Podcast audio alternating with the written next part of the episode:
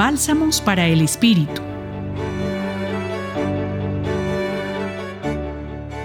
El Evangelio de hoy nos relata la discusión que llevaban los discípulos sobre quién de ellos iba a ser el mayor, el más importante, sobre todo, quién lo era en el proyecto de Jesús.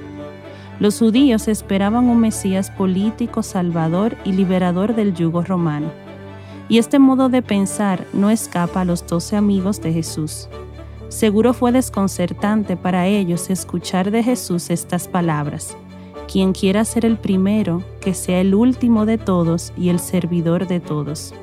La propuesta de Jesús es para los discípulos y para nosotros hoy un cambio de mentalidad es cambiar la ambición de poder por la actitud de servicio, que requiere la renuncia a los propios intereses y madurez personal para construir relaciones más justas, no desde la autoridad, sino desde la suma y puesta en común de lo que somos.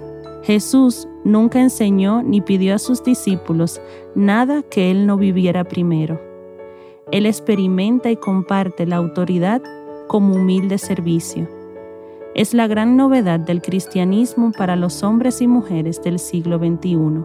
Pidamos al Espíritu de vida que nos regale la gracia de salir de nuestro propio amor, querer e interés para elegir vivir desde la dinámica del servicio, donación en sencillez de mis dones y talentos y acogiendo con gratitud la vida de otros en mí.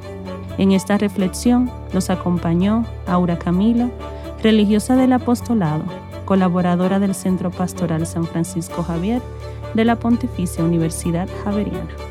Bálsamos para el Espíritu. Escúchalos cada día en la página web del Centro Pastoral y en javerianestereo.com.